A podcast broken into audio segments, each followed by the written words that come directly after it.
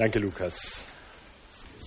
Ja, wir kommen heute bei diesem Felsenabend zu einem spannenden Thema. Zu einem Thema, bei dem ich auch nicht genau weiß, ob äh, Sie gekommen sind mit Sorgen, die ja dem Herrn ganz sicher nicht verborgen sind. Ich gebe zu, so ein bisschen stehe ich hier.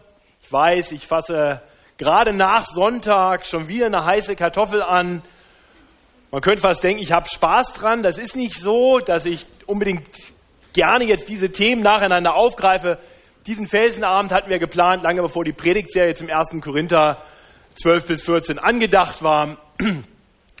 Und ich möchte, bevor wir überhaupt auf das Thema zu sprechen kommen, ein paar grundlegende Sachen sagen, damit ihr das richtig einordnen könnt, was ich heute Abend vorhabe. Zum einen haben wir dieses Thema als Gemeindeleitung gemeinsam entschieden. Wir haben gesagt, wir wollen lehren zum Thema Gemeindezucht.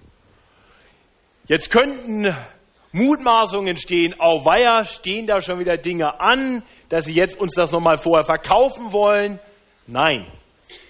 Preis den Herrn, wir haben aktuell keine Situation, wo wir mit jemandem in einem Gesprächsprozess wären, der sich in Richtung Gemeindezucht potenziell bewegen könnte.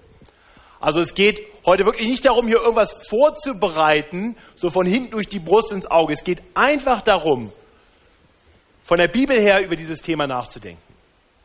Ganz klar hat das aber auch damit zu tun, dass wir im letzten Jahr leider zwei Fälle hatten, in denen wir disziplinierende Gemeindezucht, Gemeindeausschluss äh, wirklich als, als letzte Möglichkeit sahen. Äh, und wir haben gemerkt, dass dieses Thema nicht nur ein emotionales Thema ist, das ist sowieso klar, sondern auch ein Thema ist, zu dem vielleicht dem einen oder der anderen auch einfach noch ein bisschen die biblischen Hintergründe fehlen, warum wir als Gemeindeleitung und als Gemeinde wirklich auch so agieren, wie wir das tun. Wir haben das in unserer Satzung gemeinsam so festgeschrieben, dass Gemeindeausschluss ein Mittel ist, das letzte Mittel ist, was wir ergreifen, wenn alles andere nicht gefruchtet hat. Und so wollen wir uns dem Thema heute nähern. Und ich habe grob vor, fünf ähm, Dinge anzusprechen, nämlich zum einen, und das ist grundlegend, dass Gemeindezucht nicht nur Korrektur und ganz gewiss nicht nur Gemeindeausschluss bedeutet. Da wollen wir ein bisschen drüber nachdenken. Was ist Gemeindezucht? Dann wollen wir darüber nachdenken, dass Gemeindezucht nicht im Widerspruch des biblischen Gebots des Nichtrichtens steht. Das wird ja manchmal gegeneinander ausgespielt. Wir wollen das ein bisschen genauer betrachten. Dann werden wir sehen, dass die Bibel in der Tat in bestimmten Fällen Gemeindezucht verlangt, vorschreibt. Wiederum, wobei ich damit jetzt schon eine bestimmte Facette der Gemeindezucht meine, aber nicht zwingend nur Gemeindeausschluss. Dann wollen wir auch anschauen, was für Gründe kann es denn geben, um Gemeindezucht zu üben. Und schließlich wollen wir darüber nachdenken, dass Gemeindezucht wirklich etwas Gutes ist. Und deswegen habe ich diesen Abend bewusst auch unter, das, unter dem Thema oder unter dem Titel ähm, ausgeschrieben, Gemeindezucht aus Liebe. Und das ist meine Hoffnung, dass wirklich die Liebe immer das, Motivier, äh, das, das Motiv hinter jedem Aspekt von Gemeindezucht ist. Und kommen wir zum ersten Punkt. Gemeindezucht ist nicht nur Korrektur. Ja, dieser Begriff Gemeindezucht ist ja negativ besetzt. Müssen wir uns nichts vormachen, keiner hört das gerne. Wir alle haben negative Konnotationen sofort parat. Aber Gemeindezucht könnte man vielleicht auch anders übersetzen als Zurechthelfung. Klingt ein bisschen schöner. Zurechthelfung in der Gemeinde. Zucht kommt von Züchten oder von Ziehen oder auch von Erziehen. Und darum geht es erst einmal. Es geht darum, dass ein Prozess gefördert wird, ein, natürlicher Prozess gefördert wird, der Wachstum hervorbringt. Wenn wir also erstmal im ganz weitesten Sinne über das Großziehen, das Züchten reden, dann geht es darum, dass etwas reifen kann, etwas wachsen kann. Und das macht dann schon deutlich, dass Gemeindezucht eben nicht immer nur und auch gar nicht zuallererst Gemeindeausschluss ist oder Gemeindezucht in irgendeinem negativen Sinne. Gemeindezucht beginnt damit, dass wir den natürlichen Wachstumsprozess, den Reifeprozess von Christen fördern.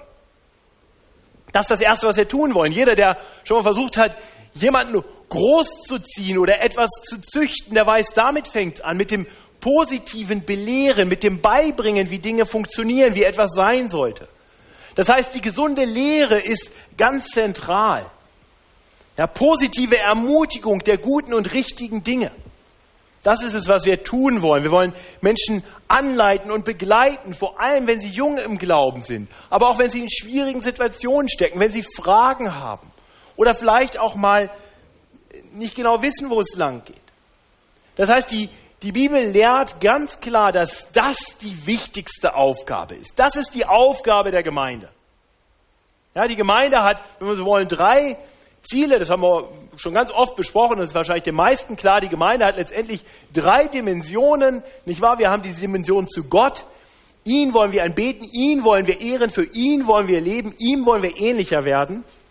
Das ist die Beziehung nach außen, wir wollen der Welt Zeugnis geben von der Hoffnung, die in uns ist. Wir wollen also als Gemeinde ganz bewusst so miteinander leben, dass die Welt erkennt, dass wir seine Jesu Nachfolger sind, Jesu Jünger sind. Und der dritte Aspekt ist auf uns selbst bedacht. Wir wollen miteinander leben. Wir wollen einander anreizen zu guten Werken. Wir wollen einander voranbringen im Prozess des Wachsens, des, der Heiligung, wie die Bibel das auch nennt. Und das ist das, was wir zum Beispiel lesen im Epheserbrief, wenn Paulus an die Epheser schreibt, in Kapitel 4, ab Vers 11. Da schreibt er, und er hat einige als Apostel eingesetzt, einige als Propheten, einige als Evangelisten, einige als Hirten und Lehrer. Und jetzt kommt das Ziel. Warum hat Gott das alles für die Gemeinde getan? Warum hat er das so gefügt? Vers 12, Epheser 4, Vers 12. Damit die Heiligen zugerüstet werden zum Werk des Dienstes. Dadurch soll der Leib Christi erbaut werden bis wir alle hingelangen zur Einheit des Glaubens und der Erkenntnis des Sohnes Gottes, zum vollendeten Mann, zum vollen Maß der Fülle Christi, damit wir nicht mehr unmündig sein und uns von jedem Wind einer Lehre bewegen und umhertreiben lassen durch trügerisches Spiel der Menschen, mit dem sie arglistig verführen. Ja, das ist das Ziel. Wir wollen robust werden. Wir wollen sagen wir, geistliche Muskeln aufbauen, damit wir feststehen und Christus immer ähnlicher werden. Das ist das primäre Ziel. Das heißt, Gemeindezucht hat erst einmal eine positive Seite, eine positiv formende Zucht. Und dann aber eben auch die andere Seite. Um die wird es heute zugegebenermaßen vorrangig gehen, weil das das umstrittene Thema ist. Die positive Zucht, sind wir uns hoffentlich alle einig, gehört in jede Gemeinde und findet hier auch statt. Dafür treffen wir uns in Hauskreisen, dafür treffen wir uns zur Bibelstunde, die morgen Abend nicht stattfinden wird übrigens, weil wir heute hier zusammen sind. Dafür treffen wir uns sonntags im Gottesdienst, wo diesen Sonntag übrigens Raimund Pui predigen wird, weil die Ältesten ab, ab Freitag früh zur Klausur sein werden. Deswegen machen wir all die Dinge. Wir tun das, damit wir bewusst die gute Lehre genießen und erbaut werden im Glauben. Deswegen leben wir in Gemeinschaft, damit wir einander anspornen können, helfen können, voranbringen können, das heißt, darüber müssen wir gar nicht viel reden, weil das für alle eigentlich klar ist. Hat irgendjemand eine Frage darüber, ob, ob positiv formende Zucht in der Gemeinde stattfinden sollte? Nein, ne? Gut, dann sind wir uns da einig. Dann gibt es halt noch die andere Seite und das ist die korrigierende Zucht.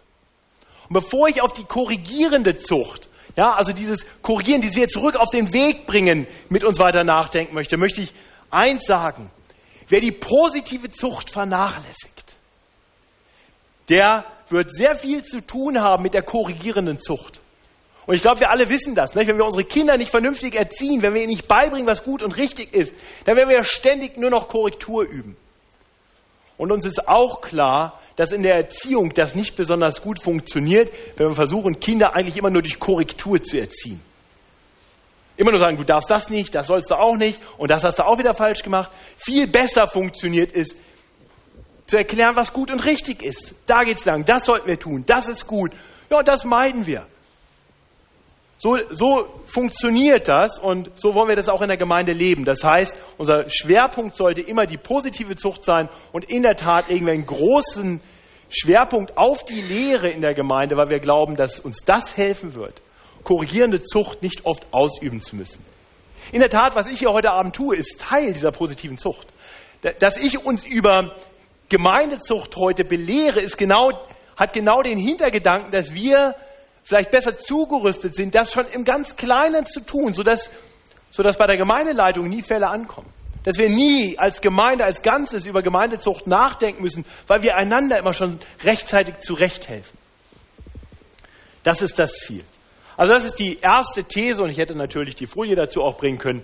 Ja, Zucht, Erziehen ist etwas Gutes, formende Zucht und korrigierende Zucht sind zwei Seiten einer Medaille.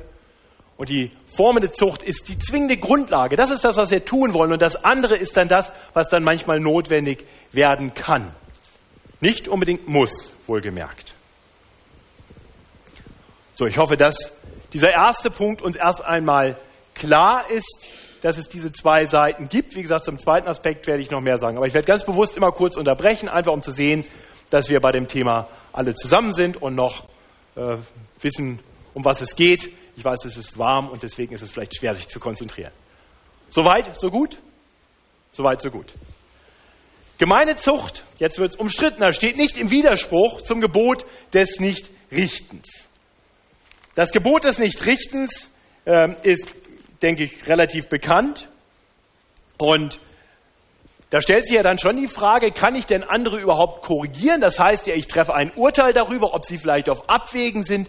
Darf ich das überhaupt? Sagt Jesus nicht selbst, richtet nicht, damit ihr nicht gerichtet werdet. Denn nach welchem Recht ihr richtet, werdet ihr gerichtet werden und mit welchem Maß ihr messt, wird euch zugemessen werden. Was siehst du aber den Splitter in deines Bruders Auge, nimm nicht und nimmst nicht wahr den Balken in deinem Au eigenen, in deinem Auge. Oder wie kannst du zu deinem, wie kannst du sagen zu deinem Bruder, halt, ich will dir den Splitter aus deinem Auge ziehen. Und siehe, ein Balken ist in deinem Auge. Ja, das könnte man ja jetzt erst einmal so verstehen, dass Jesus seinen Jüngern hier erklärt, schaut gar nicht auf die anderen. Kommt gar nicht auf die Idee, jemandem anders zu sagen, dass er vielleicht auf falschen Wegen ist. Fang bei dir selber an. Das ist dein Ort. An dem musst du arbeiten. Und in der Tat, das ist das, was Jesus sagt. Ja? Also eins muss uns klar sein, bevor wir überhaupt anfangen, auf wen anders zu schauen, sollten wir immer auf uns selber schauen. Prüfe dich selbst. Jeder von uns ist aufgerufen, sich selbst zu hinterfragen. Das heißt, die die korrigierende Zucht beginnt damit, dass ich bei der formierenden Zucht, also bei der Lehre in der Gemeinde, mich immer wieder hinterfrage, lebe ich so? Mache ich das? Muss ich vielleicht was verändern in meinem Leben? Nicht warten, ob wer anders das erkennt, sondern ich schaue auf mich selbst zuerst. Das neulich mal erwähnt, dass ich manchmal gut darin bin, Predigten immer mit einem Blick auf den anderen zu hören. Ja, der hat es ja auch mal gebraucht. Und wichtig ist, dass wir erstmal auf uns selber schauen. Lebe ich das eigentlich so? Lebe ich so? Handle ich so? Strebe ich danach? Trotzdem, was Jesus hier ganz sicher nicht sagt, ist, dass wir nie jemanden richten dürfen. Denn in der Tat, es geht weiter in Vers 5, da schreibt, da heißt es dann, da sagt Jesus, du Heuchler, zieh zuerst, zuerst wohlgemerkt, den Balken aus deinem Auge, danach sieh zu, wie du den Splitter aus seines Bruders Auge ziehst. Aha, also bei mir anfangen, aber dann auch den Blick auf den anderen. Das heißt, erst prüfe ich mich selbst, schaue auf mich selbst, aber dann habe ich auch eine Verantwortung für meinen Bruder, meine Schwester. Kann ich jemandem anders vielleicht auch noch helfen? Und in der Tat, dass Jesus das Richten nicht komplett verbietet, das wird deutlich, wenn man einfach den nächsten Vers liest. Matthäus 7, Vers 6. Ihr sollt das Heilige nicht den Hunden geben und eure Perlen sollt ihr nicht vor die Säue werfen. Tja, wie denn? Ohne Richten, wie soll ich jetzt sagen, das sind Hunde und Säue? Ich muss ein Urteil treffen. Wo gehören meine Perlen hin? Wo gehört das Heilige hin? Ich treffe ein Urteil. Und das tun wir ständig und das ist auch unser Auftrag. Das heißt, Jesus sagt ganz sicher hier nicht, dass wir nie den Splitter im Auge des anderen anpacken dürfen. Er sagt nur, wie wir es tun sollen.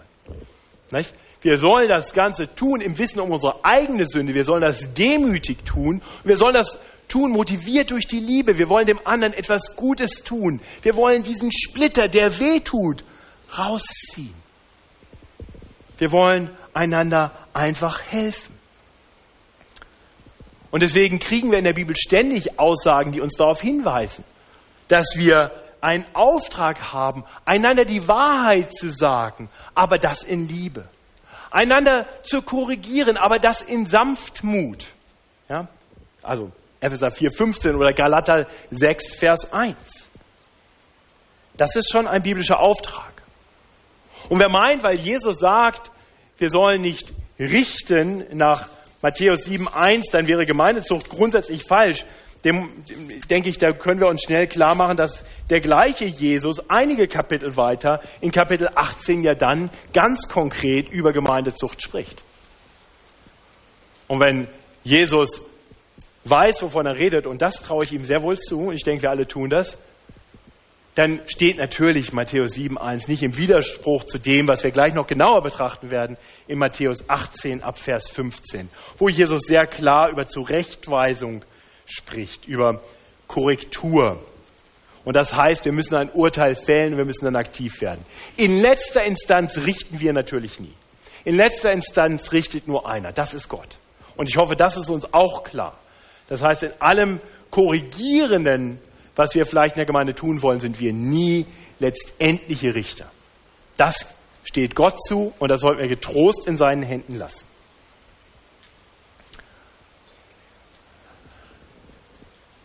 Was uns auch klar sein muss, ist, dass die Gemeindezucht, die korrigierende Gemeindezucht, eben etwas ist, was nicht nur nicht richten bedeutet, sondern etwas ist, was wirklich positiv ist. Ja, das Richten, das klingt ja so negativ, du sollst den, den anderen nicht richten, aber, aber Jesus macht an vielen Stellen deutlich und Paulus macht an vielen Stellen deutlich und Petrus macht an vielen Stellen deutlich, dass ein Auftrag, den wir haben, ist, füreinander da zu sein, einander anzuspornen, einander aber auch einmal zu sagen, wenn wir auf Abwägen sind, wir sollen einander in unser Leben sprechen. Und in der Tat, wir sehen das in der Bibel ja selbst. Ja, Jesus korrigiert seine Jünger. Er korrigiert Petrus kurz nachdem er das Christusbekenntnis gibt. In Markus 8 traut sich Jesus, den Petrus zu korrigieren und sagt in schärfster Form, dass er auf falschen Wegen ist. Dass er sich in der, in der Tat zu einem Handlanger Satans macht. Wir, wir lesen im Galaterbrief davon, wie Paulus den Petrus korrigiert, öffentlich ermahnt. Also wir sehen sehr klar, dass dieses Gebot des Nichtrichtens nicht bedeutet, dass wir keine Gemeindezucht, dass wir nicht korrigierend eingreifen sollen ineinander, im Leben voneinander. Gibt es dazu Fragen? Das ist der zweite Punkt. Ich bin da am Ende. Gibt es Fragen zu diesem zweiten Punkt? Dass Gemeindezucht nicht im Widerspruch steht zu dem Gebot des Nichtrichtens. Prima. Ich freue mich, dass wir alle so einig sind. Wir kommen hier flott voran. Können wir heute ganz früh nach Hause gehen. Drittens. Die Bibel lehrt Gemeindezucht. Ich möchte uns einladen, vielleicht meine Bibel aufzuschlagen. Wir lesen jetzt einen langen Abschnitt. Und zwar schlagen wir auf den Hebräerbrief, Kapitel 12. Das Erste, was wir sehen sollten in Bezug auf die biblische Lehre der, der Zucht, der korrigierenden Zucht, ist, dass Gott selbst so mit uns handelt. Und wir werden sehen, dass er das tut, gerade weil er uns liebt. Hebräer 12.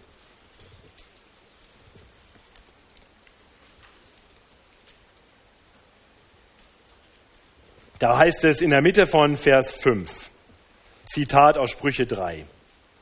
Mein Sohn, achte nicht gering die Erziehung des Herrn und verzage nicht, wenn du von ihm gestraft wirst.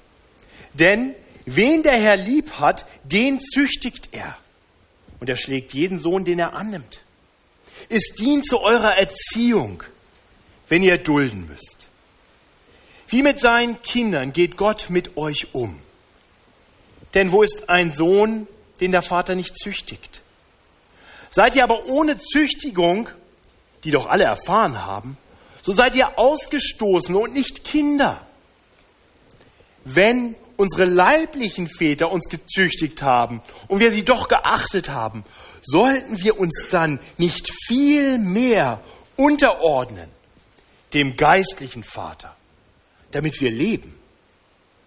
Denn jene haben uns gezüchtigt für wenige Tage nach ihrem Gutdünken. Dieser aber tut es zu unserem Besten, damit wir an seiner Heiligkeit Anteil erlangen.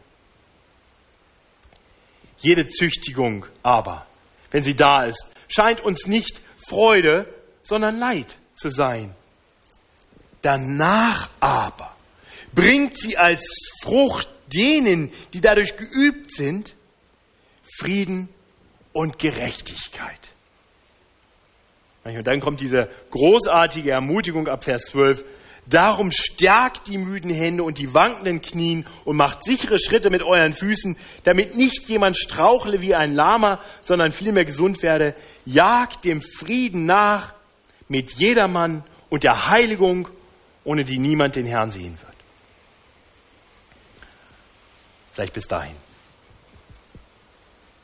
Wir sehen hier ganz klar, der Hebräerbrief sagt uns, Gott, unser himmlischer Vater, der, dem die Gemeinde gehört, der, der die Gemeinde gegründet hat und sie erbaut durch sein Wort, der Herr züchtigt uns, korrigiert zu unserem Besten.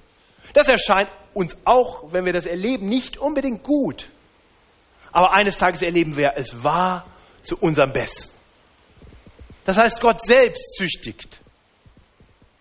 Und Gott, der Sohn, erklärt uns dann auch, dass dies eben auch ein Auftrag an uns ist in der Gemeinde. Auch wir sollen dann miteinander so leben, wie Gott mit uns lebt. Ein Gott, der uns züchtigt, der tut es auch gerade durch unser Miteinander. Damit sind wir bei der nächsten etwas längeren Passage der sicherlich bekanntesten zum Thema Gemeindezucht. Matthäus 18. Matthäus 18 ab Vers 15.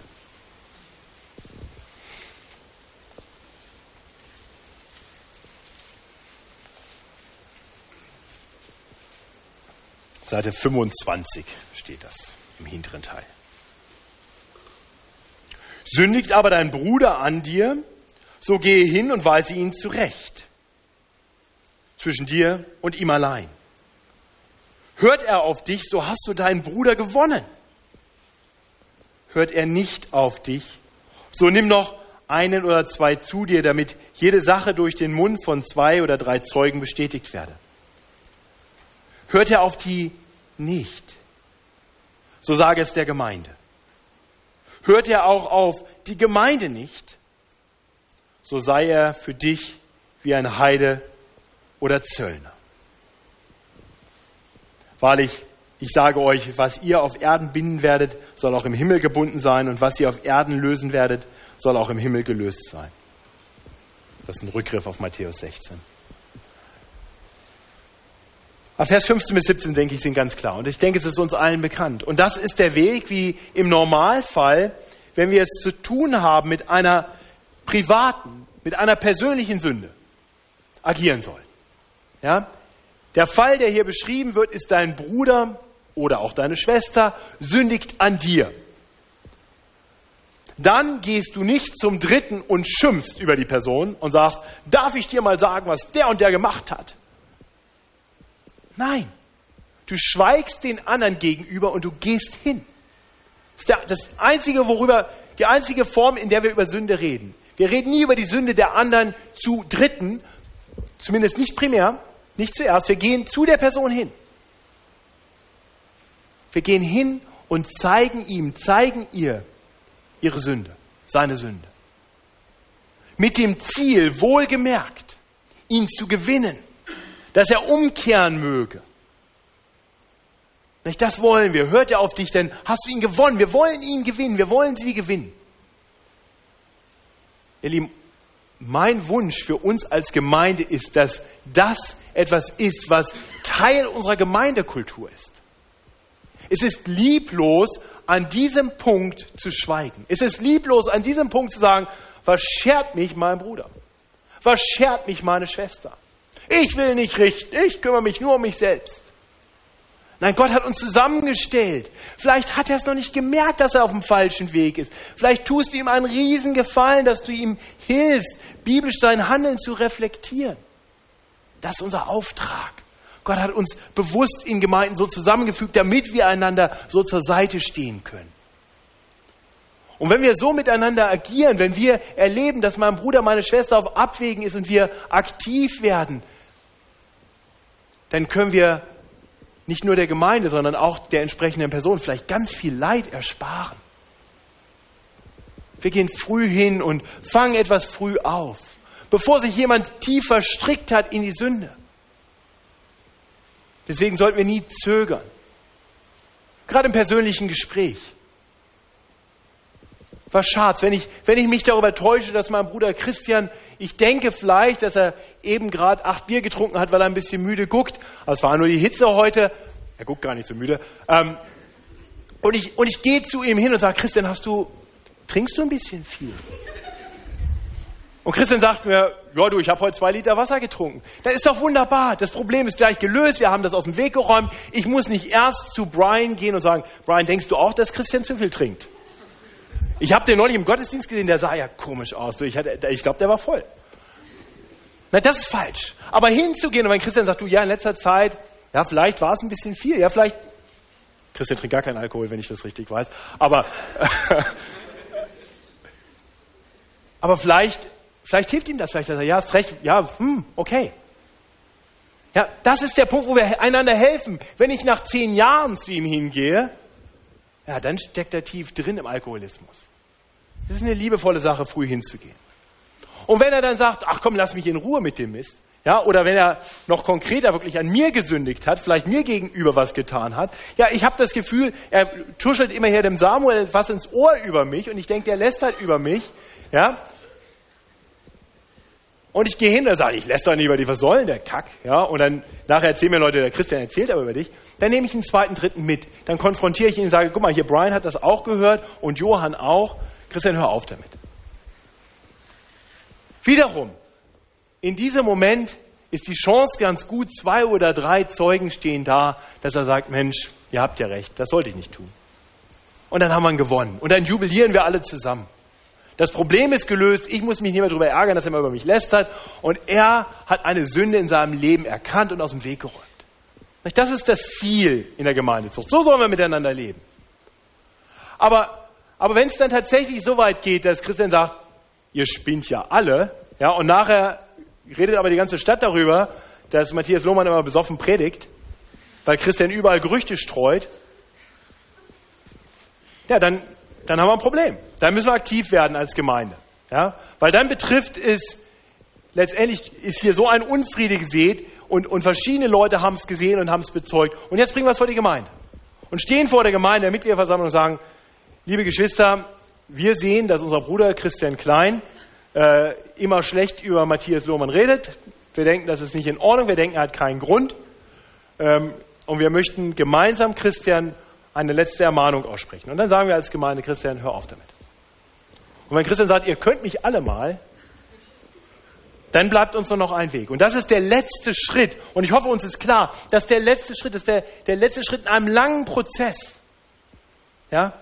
wenn er dann nicht auf die Gemeinde hört, dann, erst dann kommt es zu einem Gemeindeausschluss. Dann werden wir ihn behandeln, in der Tat, so als wenn er kein Christ ist. Wir werden ihn behandeln wie ein Heiden oder Zöllner. Das heißt, dann schließen wir ihn nicht einfach nur aus, sondern komm ruhig weiter, aber du darfst jetzt einfach nicht mehr dich Gemeindemitglied nennen. Nein, dann werden wir alle gemeinsam sind dann aufgerufen, ihn zu behandeln, als wenn er nicht Christ wäre. Das heißt, wir können ihn noch lieben und wir können ihn evangelisieren, all das dürfen wir tun. Wir werden ihn aber nicht mehr so behandeln, als wenn er ein Bruder im Glauben wäre. Weil er durch sein Leben da Zweifel gesät hat, ob das so ist. Ja, das ist der Weg. Also wichtig ist, dass wir die ersten Schritte klar haben, weil uns das helfen wird. Das ist das, was ich vorhin, als ich Galater 6.1 erwähnte, meine, das ist der Aufruf von Paulus an die Galater. Liebe Brüder, wenn ein Mensch etwa von einer Verfehlung ereilt wird, so helft ihm wieder zurecht, mit sanftmütigem Geist. Und wenn das alles nichts taugt, dann müssen wir tun, was zum Beispiel 1. Timotheus 5, Vers 20 sagt, dass wir die die Sündigen dann zurechtweisen vor allen, damit sich alle fürchten. Das hat dann auch eine Funktion, wenn wir nachher noch weiter darüber nachdenken. Also mein Wunsch für uns als Gemeinde, immer wieder die Bereitschaft, Sünde direkt anzusprechen. Persönliche Sünde sowieso, wenn jemand was gegen dich getan hat, ärgere dich nicht, sag, ach, der kann mir gestohlen bleiben, mit dem will ich nichts mehr zu tun haben. Nein, das ist nicht unser Auftrag. Das ist mein Bruder, das ist meine Schwester. Wir wollen die Beziehung wieder herstellen, damit wir gemeinsam so leben können, dass durch unsere Liebe zueinander wir Zeugnis geben davon, dass wir Jesu Nachfolger sind. Wir wollen immer wieder uns darum bemühen, in Liebe miteinander zu leben. Immer wenn wir das Problem haben, das mit jemandem zu tun, wollen wir aktiv werden, um dieses Problem zu lösen. Und nach Möglichkeit tun wir das im Zweiergespräch und vielleicht kriegen wir es da auch schon gelöst. So, wenn das nicht funktioniert, dann ist aber eben, wie gesagt, in letzter Instanz ist nötig, wirklich einen radikalen Schnitt zu ziehen äh, und sich zu trennen von dem Bruder, der Schwester, die in die Irre gegangen ist. Ähm, und das sehen wir auch immer wieder. Und da werden wir, ja, schauen wir gleich direkt drauf. Vielleicht im zweiten Thessalonicher sehen wir so einen Fall. Da gibt es einen Bruder, der unordentlich lebt. Zweiten Thessalonicher Brief.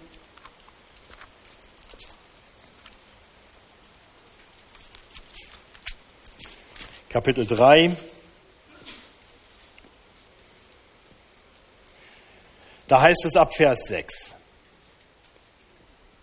Wir gebieten euch aber, liebe Brüder, im Namen unseres Herrn Jesus Christus, dass ihr euch zurückzieht von jedem Bruder, der unordentlich lebt und nicht nach der Lehre, die ihr von uns empfangen habt. Denn ihr wisst, wie ihr uns nachfolgen sollt. Denn wir haben nicht unordentlich bei euch gelebt. Und dann, wenn wir runtergehen zu Vers 14, wenn aber jemand unserem Wort in diesem Brief nicht gehorsam ist, den merkt euch und habt nichts mit ihm zu schaffen, damit er schamrot werde. Das ist ähnlich wie das, was wir bei Matthäus 18 sehen. Wir wollen so agieren,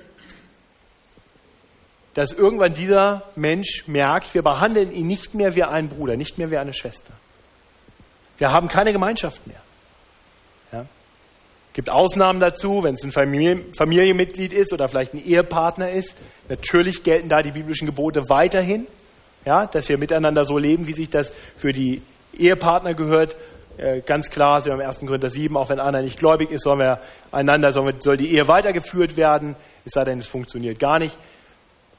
Also wir, wir wissen, da gibt es Grenzen. Aber im Normalfall in der Gemeinde, wenn jemand an diesen Punkt kommt, soll man ihn behandeln wie einen Heiden, wie einen Zöllner, wie einen Ungläubigen.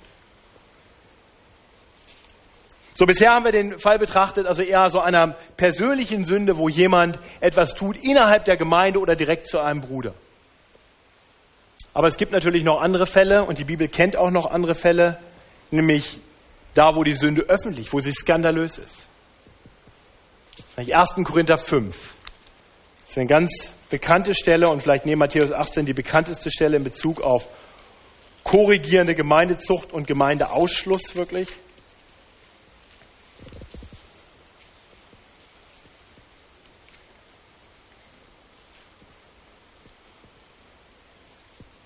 Und eigentlich müsste man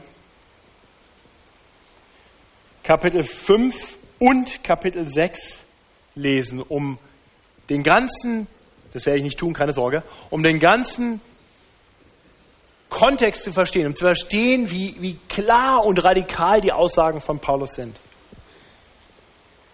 Aber ich möchte uns das ganze Kapitel 5 lesen. Das sind 13 Verse. Ich hoffe, das halten wir aus. Überhaupt geht die Rede, dass Unzucht unter euch ist. Und zwar eine solche Unzucht, wie es sie nicht einmal unter den Heiden gibt. Und dann nennt er den konkreten Fall in Korinth, dass einer die Frau seines Vaters hat. Und ihr seid aufgeblasen und seid nicht vielmehr traurig geworden, dass ihr den aus eurer Mitte verstoßen hättet. Das hätten sie tun sollen, nicht? Der diese Tat begangen hat. Ihr aber, ich aber, der ich nicht leiblich bei euch bin, doch mit euch im Geist, äh, habe schon, als wäre ich bei euch, beschlossen über den, der solches getan hat. Wenn ihr in dem Namen unseres Herrn Jesus versammelt seid und mein Geist samt der Kraft unseres Herrn Jesus bei euch ist, soll dieser Mensch dem Satan übergeben werden, zum Verderben des Fleisches, damit der Geist gerettet werde am Tag des Herrn. Euer Rühm ist nicht gut. Wisst ihr nicht, dass ein wenig Sauerteig den ganzen Teig durchsäuert? Darum schafft den alten Sauerteig weg, damit ihr ein neuer Teig seid, wie ihr ja ungesäuert seid. Denn auch wir haben ein Passalam, das ist Christus, der geopfert ist. Darum lasst uns das Fest feiern, nicht im alten Sauerteig, auch nicht im Sauerteig der Bosheit oder Schlechtigkeit, sondern im ungesäuerten Teig der Lauterkeit und Wahrheit. Ich habe euch in dem Brief geschrieben, dass ihr nicht zu schaffen haben sollt mit dem Unzüchtigen. Damit meine ich nicht allgemein die Unzüchtigen in dieser Welt oder die Geizigen oder Räuber oder Götzendiener, sonst müsstet ihr ja die Welt räumen. Vielmehr habe ich euch geschrieben, ihr sollt, euch, ihr sollt nichts mit einem zu schaffen haben, der sich Bruder nennen lässt und ist ein Unzüchtiger oder ein Geiziger oder ein Götzendiener oder ein Lästerer oder ein Trunkenbold oder ein Räuber. Mit so einem sollt ihr auch nicht essen. Denn was gehen mich die draußen an, dass ich sie richten sollte? Habt ihr nicht die zu richten, die drinnen sind? Gott aber wird die draußen sind richten. Verstoßt ihr den Bösen aus eurer Mitte. Ja, das heißt, die Standards der Welt haben uns nicht zu interessieren. Was die draußen machen, hat uns nicht zu interessieren. Was die Welt macht um uns herum, das hat uns nicht zu interessieren. Das soll uns nicht prägen, daran wollen wir uns nicht orientieren. Die müssen wir auch nicht richten. Das, das ist erst einmal nebensächlich, in was für Sünden die Welt verfangen ist. Ja, die brauchen wir nicht zu korrigieren, die müssen wir bekehren, denen müssen wir das Evangelium predigen. Die brauchen nicht eine Veränderung in einem bestimmten Lebensbereich, die brauchen Gott.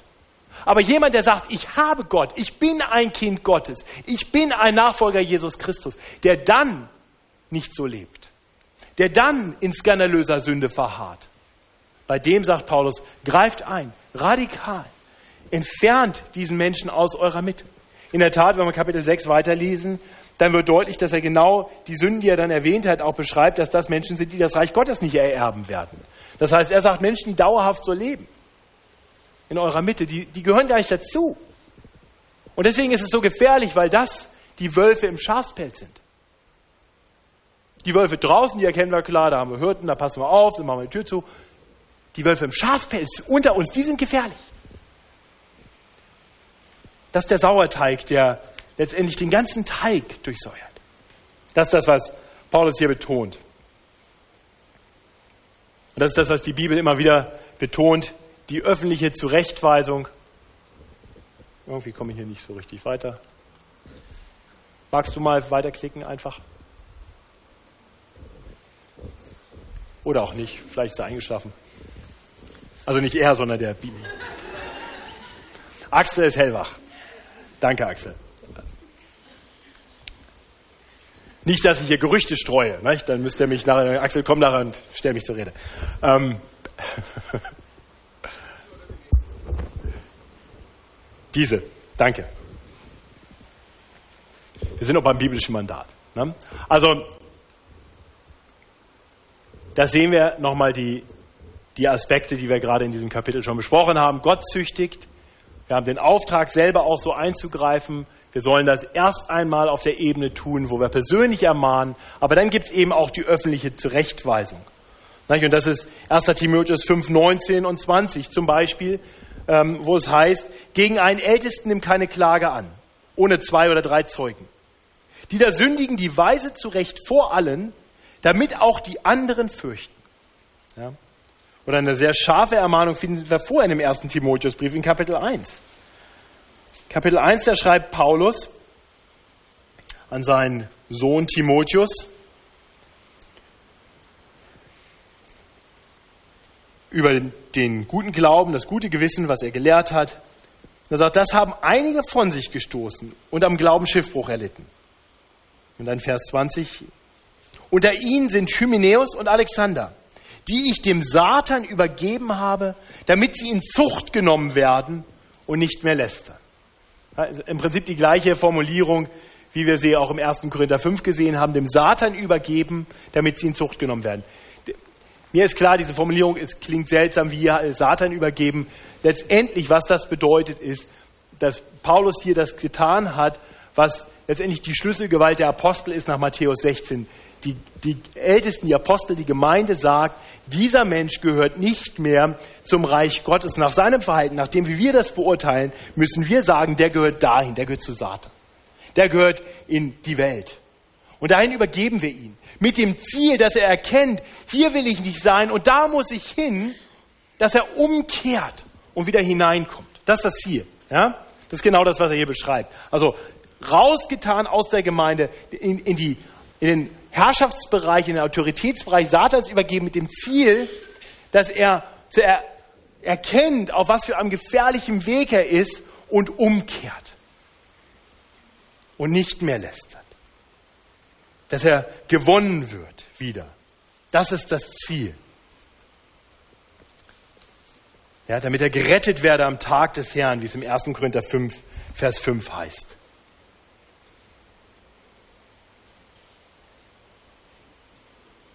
Das ist im Prinzip alles, was ich zu dem biblischen Mandat sagen will. Es gibt noch einige andere Bibelstellen, die man dazu lesen könnte, aber ich glaube, das ist im Prinzip, ich hoffe, die, die, die Grundaussage ist klar. Es gibt ein biblisches Mandat zur Gemeindezucht und dieses biblische Mandat fängt damit an, dass wir immer auf möglichst auf persönlicher Ebene, im persönlichen Gespräch anfangen, Menschen ihre Fehler zu zeigen, nachdem wir uns selbst geprüft haben, nachdem wir selber geschaut haben, wie sieht es eigentlich bei mir aus. Wir wollen nicht besserwisserisch, heuchlerisch durch die Gegend laufen. Wir wollen uns selber prüfen. Aber wir wollen dann, weil es ein Gebot der Liebe ist, auch aufeinander Acht haben. Und das heißt eben auch, dass wir einander hinweisen, vor allem wenn es eine Sünde gegen mich war, gehe ich hin, aber auch wenn ich merke, dass jemand eben grundsätzlich auf falschen Wegen ist, der Auftrag hinzugehen, sie zurechtzuweisen. Wenn ich sehe, dass jemand Korrektur nötig hat, sollte ich mich nicht scheuen, diese zu üben. Auf der kleinsten möglichen Ebene. Ja? Also wir machen diesen Felsenabend nicht, damit wir als Älteste endlich mal was zu tun haben und ihr zu uns kommt und sagt, ach ja, und der Jonas, der hat auch schon wieder das gemacht und mit Martin, das ist sowieso so ein Problem und der Manfred, Mensch, wenn du das wüsstest, was der wieder gesagt hat, das wollen wir gar nicht. Wir wollen, dass wir das untereinander tun, ganz liebevoll, einander zurechthelfen. Darum geht's. Das Ziel ist immer, und nochmal das ganz klar, wenn wir das vor Augen haben, immer wenn ich zu jemandem hingehe, ob er gegen mich gesündigt hat oder ob ich sehe, dass er sonst wie einfach auf falschen Wegen ist, das Ziel ist immer, deinen Bruder zu gewinnen, wie Jesus es hier sagt in Matthäus 18. Wir wollen den Bruder gewinnen, wir wollen die Schwester gewinnen, wir wollen, dass deren Geist gerettet wird am Tag des Herrn. Das ist die Motivation. Wir tun es also, weil wir den Bruder, weil wir die Schwester lieb haben und ihr Bestes wollen. Gibt es Fragen grundsätzlich zum biblischen Mandat äh, in Bezug auf Gemeindezucht? Da gibt es noch eine zweite Folie zu. Übrigens, Entschuldigung.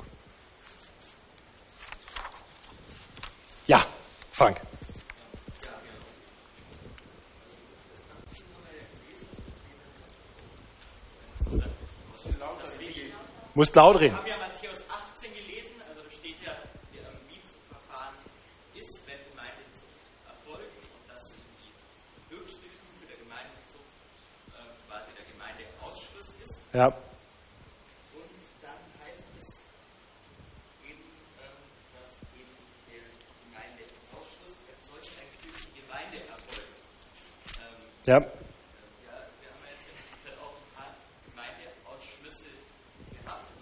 Äh, also bei mir ist es immer so gewesen, dass ich eigentlich immer erst durch die Tagesordnung äh, erfahren habe, beziehungsweise in der Gemeindemitgliederversammlung, dass ein Gemeindeausschuss stattfindet. Ja.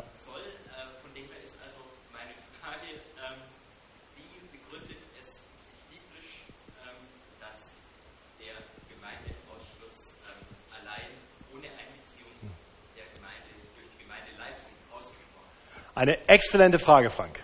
Sehr gut beobachtet und sehr präzise gefragt. Und in der Tat,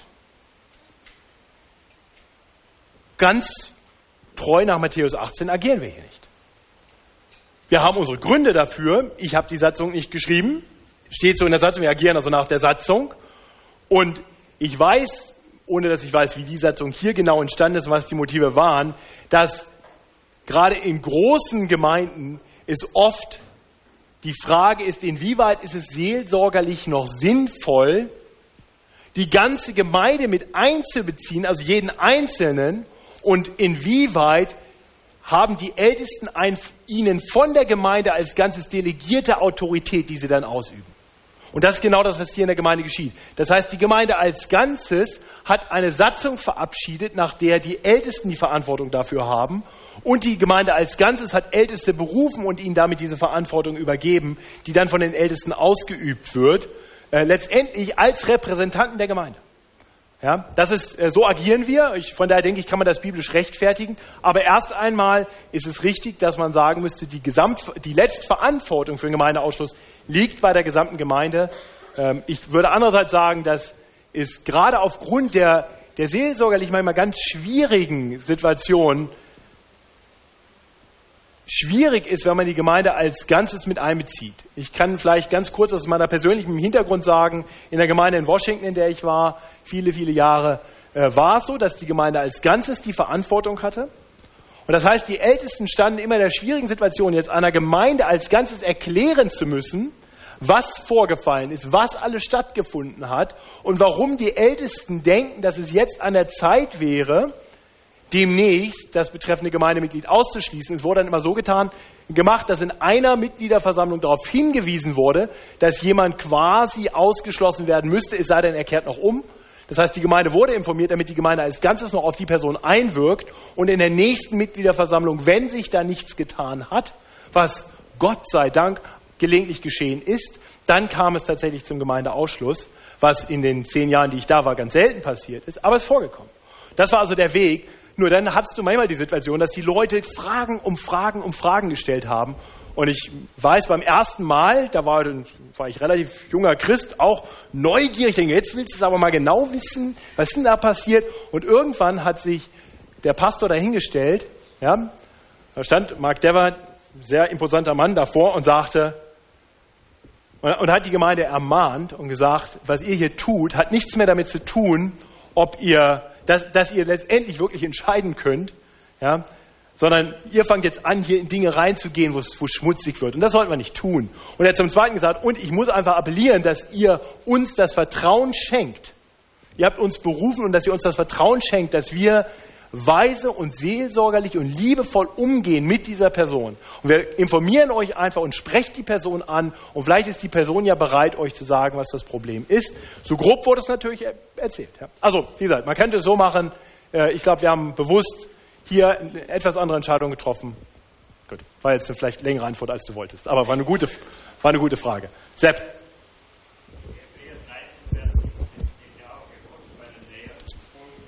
Sie wachen über eure Seelen. Genau. Also das ist, das ist der Auftrag nach Hebräer 13, 17, den Ältesten zu folgen. Ja. Die Ältesten sind natürlich nicht unfehlbar und es ist natürlich legitim, auch was in Frage zu stellen. Ähm, ich denke aber auch in eigentlich jedem Fall von Gemeindezucht, der geübt wird, gibt es ja andere Menschen, die betroffen sind. Ja, normalerweise sind wir Ältesten ja nicht die, die auf der Lauer liegen und gucken, wo ist was, wo könnten wir mal aktiv werden, sondern im Normalfall ist es so, dass tatsächlich es hoch eskaliert wurde zu den Ältesten. Das heißt, es hat schon in der Gemeinde auch eine Wahrnehmung gegeben. Äh, und was wir im Normalfall auch tun, ist, wir sagen den Leuten, wenn sie kommen mit etwas, hast du schon selber mit dieser Person gesprochen? Ja, ich äh, hatte gerade die Situation mit jemandem, äh, der hier im Raum ist, wo wir so ein Gespräch hatten, wo ich gesagt habe, geh doch erstmal selber hin und klär das. Vielleicht kannst du es selber klären. Ja, das ist das Ziel. Genau, aber dann bitten wir auch um euer Vertrauen. Und uns ist klar, ja, ich, ich weiß, wie, wie wir hier gestanden haben ähm, und in, in zwei Fällen eben versucht haben, im letzten Jahr Gemeindeausschlüsse der Gemeinde zu erklären. Uns war klar, wir werden nicht alles sagen. Das war für uns von vornherein, wir haben als Ältest beschlossen, wir werden euch nicht alles sagen. Und wir denken, das ist weise und richtig so. Und wir können dann nur darauf, ja, daran appellieren, dass da Vertrauen dann auch ist, dass die Ältesten wirklich ihre Aufgabe ernst nehmen und sehr sorgfältig und liebevoll und weise und vorsichtig agieren.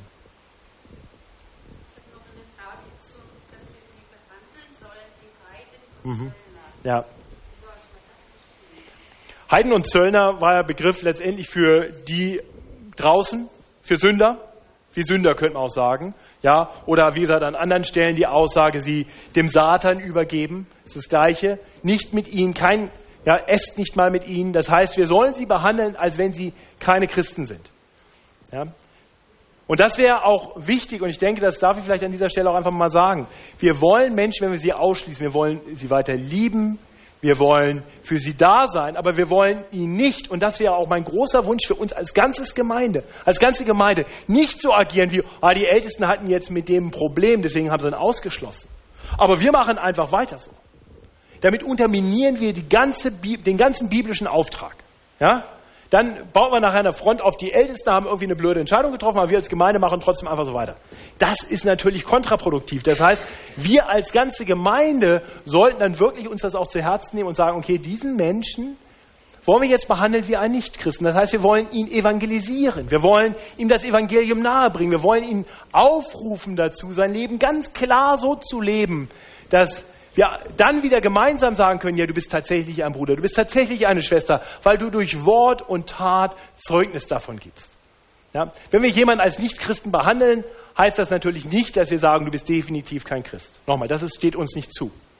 Ja? Wir können vielleicht sogar tief in unserem Herzen noch Hoffnung haben, ganz große Hoffnung haben, sagen, aber, aber im Endeffekt ein Gemeindeausschluss sollte nur dann geschehen, wenn wir sagen, diese Person handelt und redet nicht so, wie sich das für einen Christen gehört. Hier ist kein klares Glaubenszeugnis im Leben zu erkennen. Und deswegen müssen wir dann noch handeln. Sonst wäre ein Gemeindeausschluss auch nicht angebracht. Hermann. Ich bin mir jetzt nicht sicher, aber ich meine, in unserer Satzung wäre festgelegt, dass jeder Ausgeschlossene das Recht hat, die Gemeindeversammlung mhm. äh, gegen die Entscheidung der Ältesten anzunehmen. Genau, die Möglichkeit gibt es. Als letzte Instanz. Ja. Genau, darauf wird auch jeder, wir, wir haben ein Prozedere auch als Älteste, wo wir dann jemandem einen Brief schreiben, wenn es zu einem Gemeindeausschluss wirklich kommt, ähm, dass ich, ja, Gott sei Dank auch letztes Jahr es kennengelernt habe selber, wo genau das auch nochmal getan wird, gesagt wird, du hast die Möglichkeit, ähm, wenn du wenn du das für falsch hältst, das nochmal vor die Gemeinde zu bringen, dann wollen wir gemeinsam darüber reden. Die Möglichkeit gibt es. Ja. Und natürlich geschieht nie ein Gemeindeausschluss ad hoc. Also ich kann euch garantieren, immer bevor wir so weit kommen, ist viel, viel passiert. Ja, Im letzten Jahr die, die Gespräche, ich könnte nicht mehr sagen, wie viele Gespräche stattgefunden haben. Ja, eine Vielzahl von Gesprächen in beiden Fällen. Über einen längeren Zeitraum in beiden Fällen. Gut. Christian, hast du dich noch gemeldet oder war es erledigt? Äh, in dem Korinther wurde, wurden ja mehrere Sachen aufgeführt, mhm. Äh, die zum Ausschluss führen können. Und ich frage mich immer, also wenn ich bisher Gemeindeausschluss überhaupt erlebt habe oder mitbekommen habe, waren es immer sexuelle Sünden. Woran mhm. liegt das? Liegt es nur daran, dass die sexuelle Sünde am häufigsten ist oder ist es die, die uns am ehesten äh, erschreckt? Mhm. Oder ist es die, bei der wir am wenigsten ein Auge zudrücken? Ich hoffe, das Letzte ist nicht der Fall. Ich hoffe, dass wir grundsätzlich schauen, lebt jemand so, wie er als Christ leben sollte. Aber es gibt natürlich Fälle, die sind klarer als andere. Ja, bei der sexuellen Sünde ist es relativ eindeutig. Ja, wenn jemand sexuell verkehrt mit einer Person, mit der er nicht verheiratet ist, ja, ist relativ klar, dass die Bibel sagt, das geht nicht wenn jemand drei Bier trinkt, jeden zweiten Abend, ist das unheimlich schwer zu erkennen, ist das jetzt schon Trunkenbold oder nicht. Und wenn er drei Bier trinkt jeden Abend, und das ist natürlich alles sehr schwer überhaupt feststellbar. Und wenn ich ihn frage, ja, aber wenn ich feststelle, dass jemand ein Trunkenbold ist, gehe ich hin und rede mit ihm. Und wenn er das überhaupt nicht einsieht, dann gehen wir nach dem Verfahren und wir werden im Endeffekt genau das Gleiche hoffentlich tun. Ähm, ich wünsche mir, ehrlich gesagt, dass wir in keinem dieser Punkte in den nächsten fünf Jahren jemals aktiv werden müssen. Ja. Einfach laut reden, dann geht's. Hallo? Ja. ja. Ich hätte noch eine Frage. Und zwar, ähm, in der Bibel gibt es ja jetzt keine Vereine mit Mitgliedern oder sowas, sondern da gibt es halt die Gemeinde und die mhm. draußen. Und wir haben ja Mitglieder und Freunde. Und ähm, die Gemeindeleitung ist ja quasi zuständig für die Gemeindemitglieder der Ausschluss erfolgt aus dem Verein. Und dann gibt es ja auch Freunde, die kommen zum Gottesdienst und die einen sagen, wir sind Christen und die anderen sagen, wir sind gucken mal oder ja. so. Und wie geht man jetzt äh, oder wie geht ihr jetzt zum Beispiel mit äh, Freunden oder wie sollen wir damit umgehen, wenn jemand sagt, ich bin ein Freund und ich bin Christ und ich komme und ich mache alles Mögliche mit in der Gemeinde, aber ich bin jetzt kein Mitglied. Ja. Also wir haben als Gemeindeleitung keine Freunde. das, ähm, nein, Spaß beiseite. Wir haben tatsächlich als Gemeindeleitung gesagt, diese Kategorie kennen wir nicht mehr. Wir sind entweder haben wir Mitglieder oder wir haben Besucher, die kommen in den Gottesdienst, von denen sagen wir letztendlich nicht, ob sie gläubig sind oder nicht, ja, weil sie sich nicht klar zum Leib Christi bekennen, wollen wir uns auch nicht klar dazu irgendwie äußern. Das heißt, wir werden sie grundsätzlich nicht behandeln wie Brüder und Schwestern. Es sei denn, es sind Leute, die sind in einer anderen Gemeinde und kommen dann auch mal hierher. Aber das ist für uns, diese Kategorie gibt es ja biblisch nicht. Entweder bin ich ein Glied an diesem Leib und dann bin ich Mitglied mit den anderen und dann haben wir als Gemeinde pragmatisch entschieden, wie wir das zum Ausdruck bringen wollen. Ja, äh, oder ich bin es nicht. Und dann ist das ja legitim. Wir freuen uns über öffentliche Gottesdienste, freuen uns über jeden, der dazu kommt. Das ist natürlich jetzt sehr klar dann, äh, wer dann Mitglied ist. Für den seid ihr zuständig, wenn nicht, der nicht. Aber für mich jetzt als äh, jemand, der jetzt nicht Gemeindeleitung mhm. ist, gibt es, finde ich schon, also vom Sinn und Zweck ja. halt dieser ganzen Regelungen geht es ja darum, äh, denjenigen äh, zu gewinnen und dass eben kein Bild entsteht, dass jemand, der sich Christ nennt, mhm anders lebt. Und ich ja. finde, das ist halt wirklich äh, die Frage, ob man jetzt, äh, wie man jetzt da umgeht mit, ja. weil ich meine, wenn ich jetzt gerade mal an Hauskreise oder andere mhm. Kreise denke, da ist nämlich durchaus äh, die Situation da, dass vielleicht jemand einen gewissen Lebensstil hat und vielleicht auch noch andere mhm. das dann genauso machen und das dann ein Vorbild ist. Ja. Klar, ich meine, ich kann natürlich hingehen, aber bin ich jetzt als Hauskreisleiter dann zuständig oder nicht? Also es gibt dann in der Praxis da, finde ich, schon ein bisschen Probleme, oder? Also das ganze Thema hat unheimlich viele Grauzonen. Da ohne jede Frage. Und es wird ganz kompliziert, wenn wir einen einzelnen Fall lösen wollen. Ich würde grundsätzlich sagen, was ich schon häufiger auch Menschen im persönlichen Gespräch gesagt habe, in Hauskreisen, wenn du jemanden in deinem Hauskreis hast und du sagst, wir sind kein evangelistischer Hauskreis, sondern ein Hauskreis von Christen, die sich versammeln, dann hast du als Hauskreisleiter in gewisser Weise eine Verantwortung für diese kleine Herde, die sich da versammelt.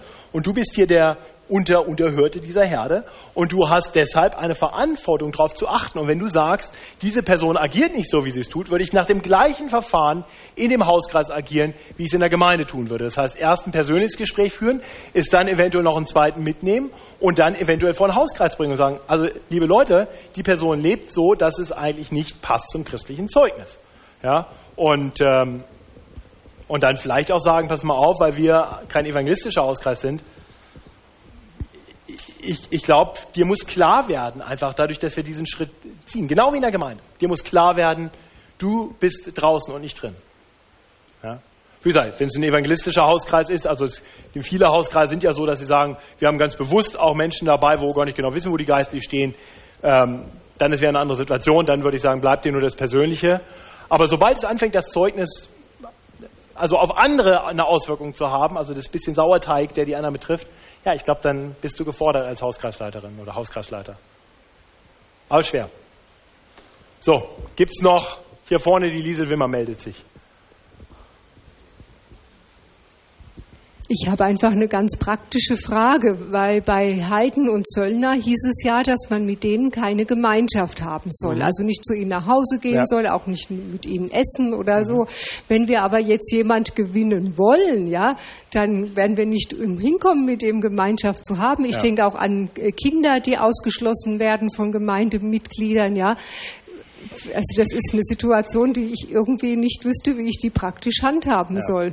Und nochmal, in der Praxis werden viele Dinge sehr, sehr kompliziert.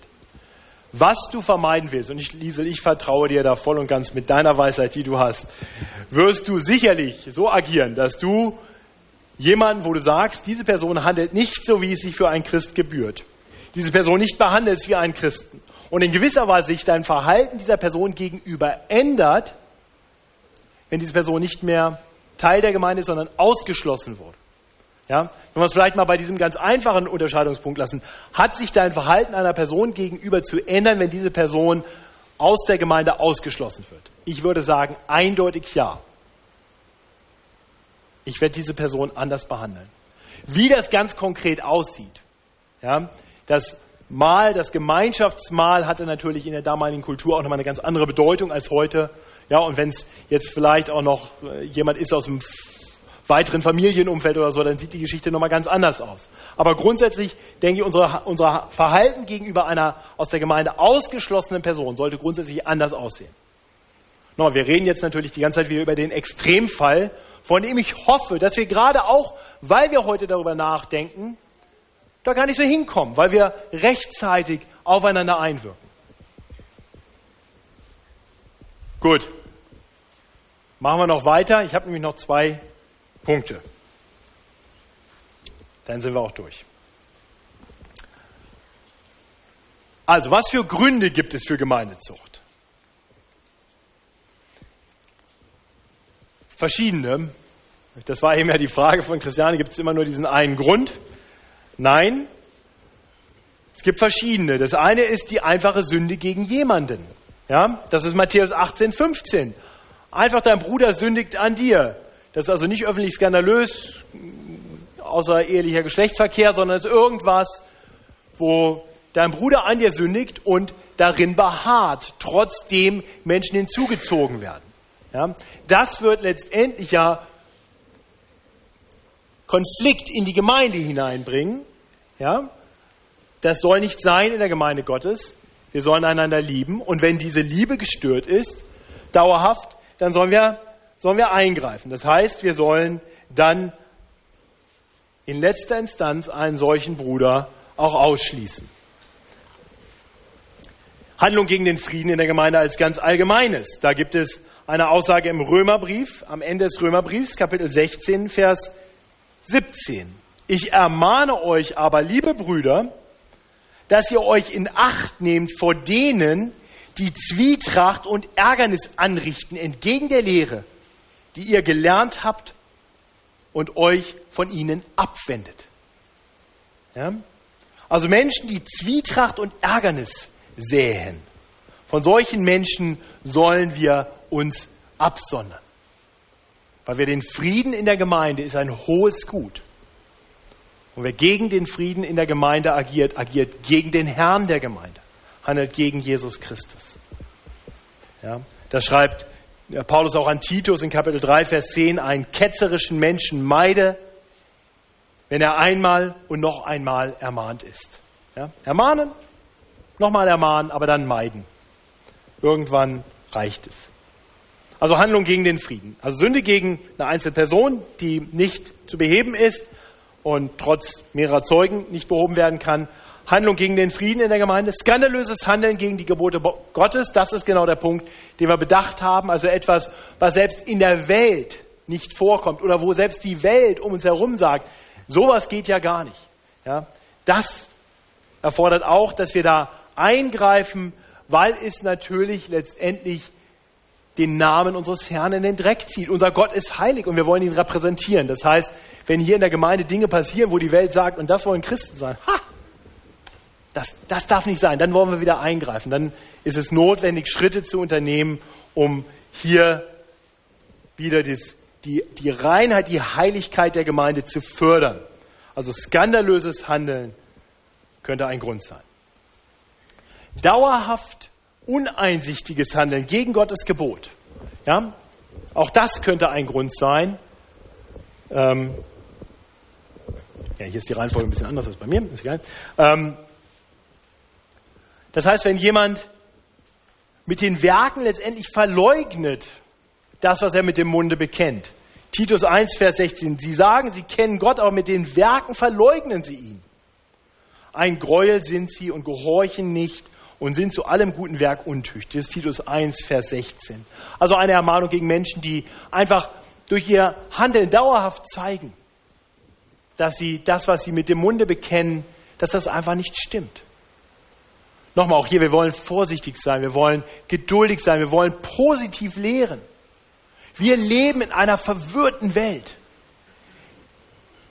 Wir alle sind geprägt durch unsere Umwelt und unsere Umwelt ist durchsetzt von Sünde, von korruptem Denken.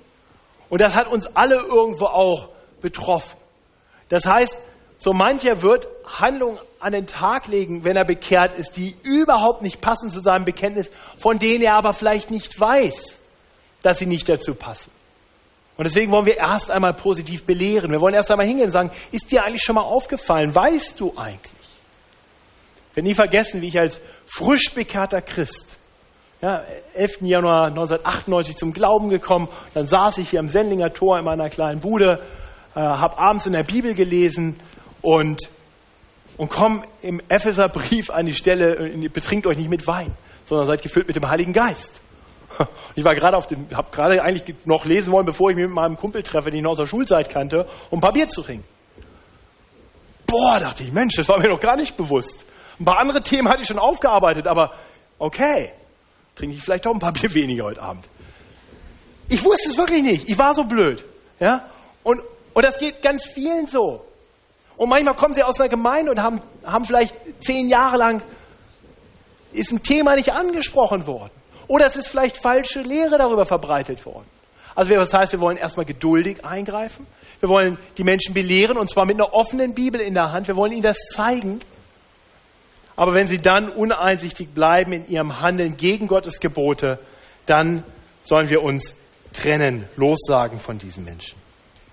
Und wenn wesentliche biblische Lehren abgelehnt werden, ja, wenn die gute Lehre von Gottes Wort abgelehnt wird, auch dann sollen wir früher oder später dahin kommen zu sagen, also wer sich nicht unter Gottes Wort stellt, wer Gottes Wort ständig in Frage stellt und ablehnt, ja, der, der kann noch so lange sagen, ich gehöre zu Christus, ja, aber mir ist egal, was Gott sagt. Ich glaube Gott, aber ich höre ihm nicht zu.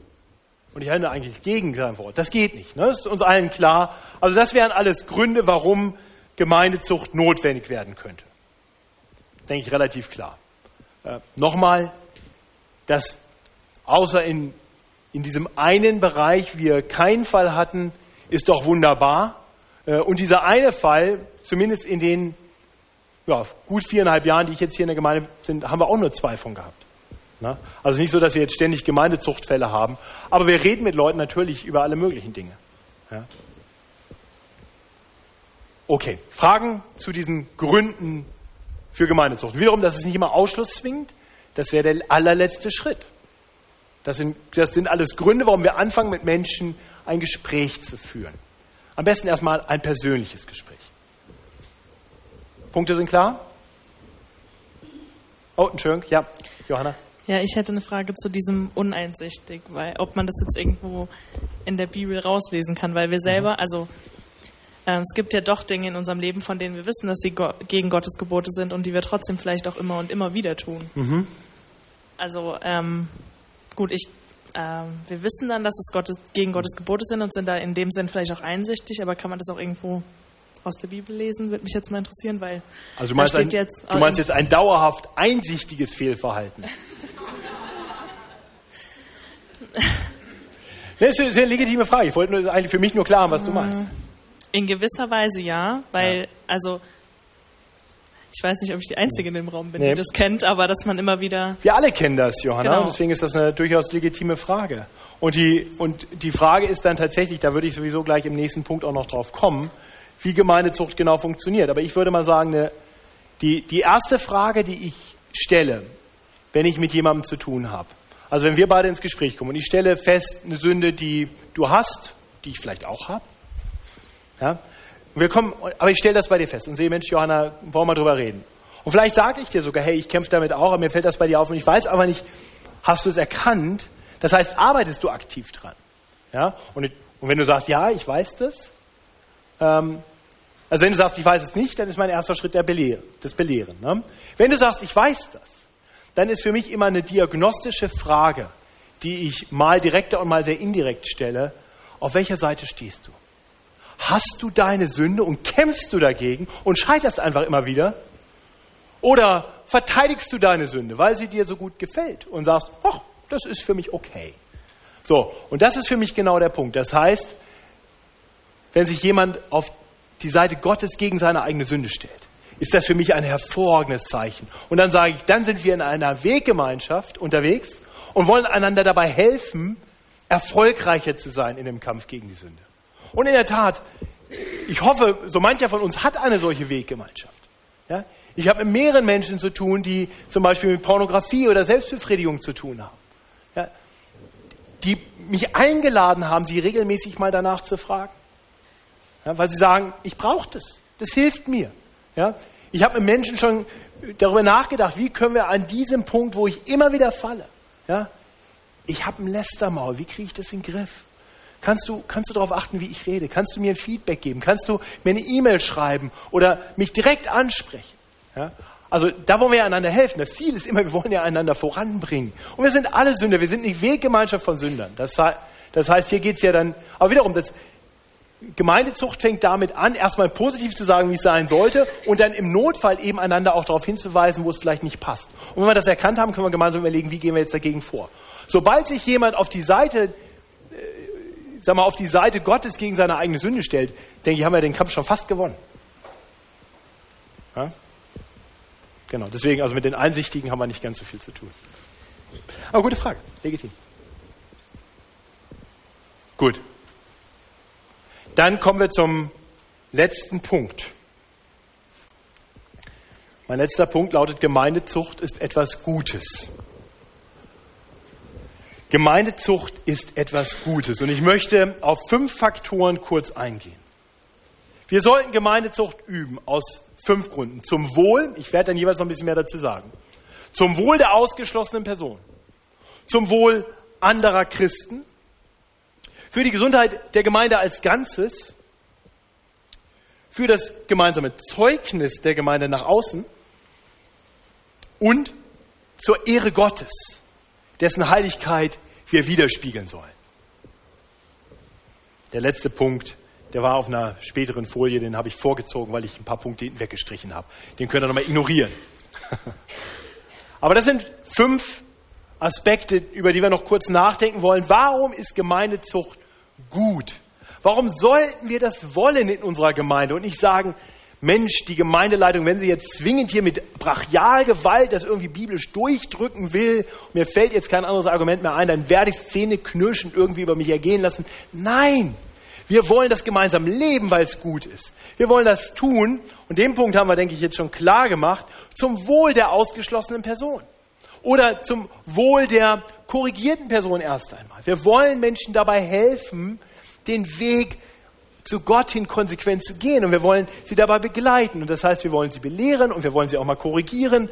Ja, so wie ich als Vater ein Interesse daran habe, dass meine Töchter zu wunderbaren jungen Frauen heranwachsen und das heißt, dass ich ganz oft sie ermutige und ihnen sage und so macht man das und das finde ich super. Aber ab und zu auch mal sagt, nein, so geht das nicht. Hör auf damit. Ja, das Teil meiner, das mache ich aus Liebe, weil ich meine Tochter, meine Töchter liebe und will, dass sie auf einem guten Weg sind. Das heißt, sowohl die formative, die, die, die, die zurechtziehende, die erziehende Zucht, wie auch die korrigierende Zucht hat immer das Ziel, dem Menschen Gutes zu tun. Wir wollen ihnen helfen dabei, dass sie den Weg zu Gott konsequent weitergehen. Ja. Das Zweite, Und nochmal, das haben wir bedacht, ja, dass ähm, Paulus das immer wieder auch betont. Das Ziel ist immer, dass die Menschen aufhören, äh, aus ihrer, aus ihrer Sünde herauskommen, ihre erkennen, dass sie auf falschen Wegen sind und umkehren. Das ist immer das Ziel. Wir wollen den Bruder gewinnen. Der zweite Aspekt, wir wollen Gemeindezucht üben zum Wohle anderer Christen die öffentliche Zurechtweisung, das öffentliche Ansprechen von Sünde, ja, sobald es also mehrere Leute betrifft, ist hilfreich, auch für die, die dabei sind, weil ihnen vielleicht klar wird, hey, das ist problematisch. Ja, das kann Teil der Belehrung sein zu einem bestimmten Thema. Das kann aber auch eine Ermahnung sein, die dazu führt, dass ich mich selber reflektiere. Gerade wenn ich ernst nehme, was Jesus in Matthäus 7 erklärt. Ja? Ich sehe plötzlich, Mensch, ich habe selber einen Balken in meinen Augen. Ja? Die Gemeindezucht bei der Person ist vielleicht angebracht, aber mir, der wäre sie vielleicht genauso angebracht gewesen wenn, oder angebracht, wenn die Leute nur wüssten. Und deswegen will ich die Dinge in meinem Leben in Ordnung bringen. Ich will mich jemandem offenbaren. Ich will einfach Veränderung zulassen in meinem Leben. Das heißt, Gemeindezucht in Bezug auf eine Person hat letztendlich eben auch eine Schutzfunktion für andere, die hier etwas erkennen können. Das heißt, Gemeindezucht ist gut, auch Gemeindeausschluss ist gut, sowohl für die ausgeschlossene Person wie auch zum Wohle anderer Christen, die hier mitkriegen, dass bestimmte Sünde vielleicht sehr ernst ist. Der dritte Punkt klingt im ersten Moment vielleicht fast genauso, ist aber doch was anderes für die Gesundheit der Gemeinde als Ganzes. Ja, Im 1. Korinther 5 haben wir betrachtet, wie Paulus erklärt, dass ein bisschen Sauerteig den ganzen Teig durchsäuert. Das heißt, Sünde ist wie so ein Krebsgeschwür, das weitet sich immer aus. Das heißt, wenn ich bestimmte Dinge einfach laufen lasse und wegschaue, ja, und wir sagen, also jetzt mit der sexuellen Sünde zum Beispiel, das hat ja so viel Stress gemacht und das versteht heute auch keiner mehr und da muss man immer tausendmal argumentieren. Ach, sollen die Leute doch machen, was sie wollen. Bin ich mir sicher, das weitet sich aus. Ja? Bis zu dem Punkt, wo wir dann genau da ankommen, wo 1. Korinther 5 steht. Und, und man, wir sehen das in der Welt, wie sich Sünde ausbreitet, nicht wahr? Sexuelle Sünde war vor 50 Jahren, war außerehelicher Sex selbst in der, oder Geschlechtsverkehr selbst in der Welt noch verpönt, ja? Und heute reden wir, ist Pädophilie eigentlich ein Problem. Ja? Ähm, und natürlich nicht nur in dem Bereich, ja, auch du sollst nicht töten, ja, aber wie sieht es aus mit äh, Menschensterbehilfe, ja, Schwangerschaftsabbruch? Es breitet sich alles aus. Und das, wir werden die Welt reflektieren, wir werden es genauso machen wie die Welt, wenn wir hier nicht Grenzen ziehen, wenn wir nicht eingreifen. Das heißt, zum, zum, zur Gesundheit der ganzen Gemeinde sondern immer wieder denken, dass ein, daran denken, dass ein wenig Sauerteig den ganzen Teig durchsäuert. Das Ganze ist gut für die Gemeinde, weil wir dann auf einem guten Weg gemeinsam sein können. Und damit, und dann ist es eng verbunden dann tatsächlich mit dem vierten Punkt, für das gemeinsame Zeugnis der Gemeinde in der Welt.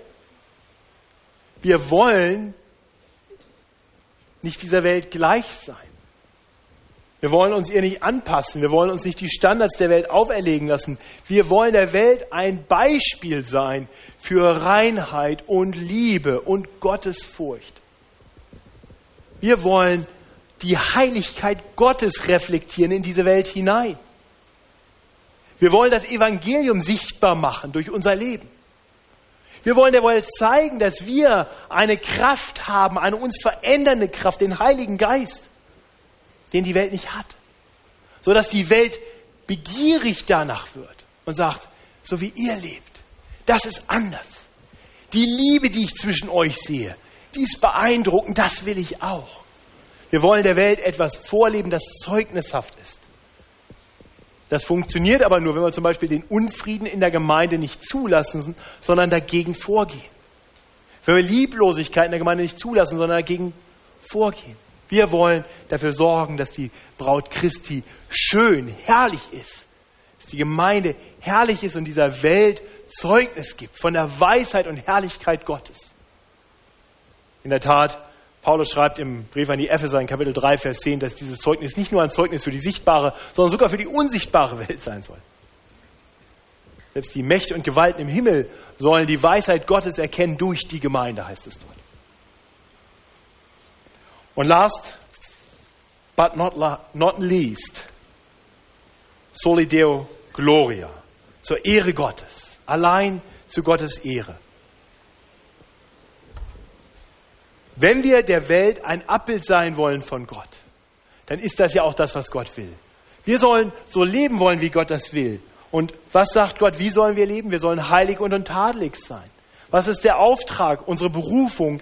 Ihr sollt heilig sein, wie auch ich heilig bin. In eurem ganzen Wandel heißt es im 1. Petrus. Ja, so wie der, der euch berufen hat, heilig ist, sollt auch ihr heilig sein in eurem ganzen Wandel. Wir sollen ein heiliges Volk sein. Ja, deswegen dann der Aufruf in 1. Petrus 2, Vers 11, enthaltet euch von fleischlichen Begierden, die gegen die Seele streiten und führt ein rechtschaffenes Leben unter den Heiden, damit die, die euch verleugnen, als Übeltäter eure guten Werke sehen und Gott preisen am Tag der Heimsuchung. Wir wollen in allem, was wir tun, Gott die Ehre geben. Und das heißt, wir wollen danach streben, heilig zu sein. Und das heißt, wir wollen einander dabei helfen. Und deswegen wollen wir sowohl die formative, die, die prägende, die lehrende Zucht üben, wie auch die korrigierende, um uns immer wieder auf den richtigen Weg zu bringen, damit wir Gott ähnlicher werden und so seinen Segen erfahren. Das ist alles, was ich zu diesem eigentlich meinem letzten Punkt zu sagen habe. Also Gemeindezucht ist etwas Gutes zum Wohl der betroffenen Person, zum Wohl anderer Christen, für die Gemeinde, für die Gesundheit der Gemeinde als Ganzes, für das Zeugnis in die Welt hinein und zur Ehre Gottes. Gibt es Fragen oder Anmerkungen dazu?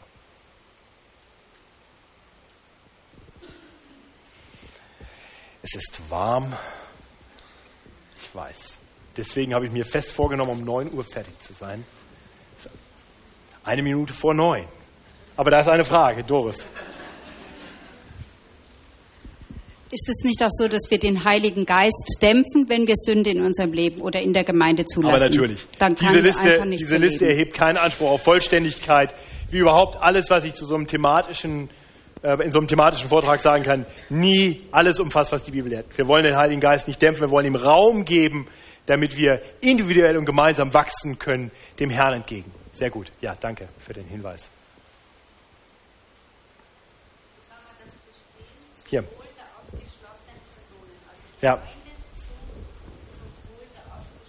Genau, das war der erste Punkt, den ich versucht hatte zu erklären. Das heißt, die Person, die in letzter Instanz vielleicht aus der Gemeinde ausgeschlossen wird, wird ausgeschlossen mit dem Ziel, das beschreibt, äh, beschreibt Paulus an mehreren Stellen, dass Menschen Satan übergeben werden, damit sie sehen, da draußen, ja, sie, sie kriegen jetzt ein klares Zeugnis. Die ganze Gemeinde sagt, so wie du lebst, gehörst du nicht zum Reich Gottes. Wie du lebst, bist du auf einem ganz gefährlichen Weg.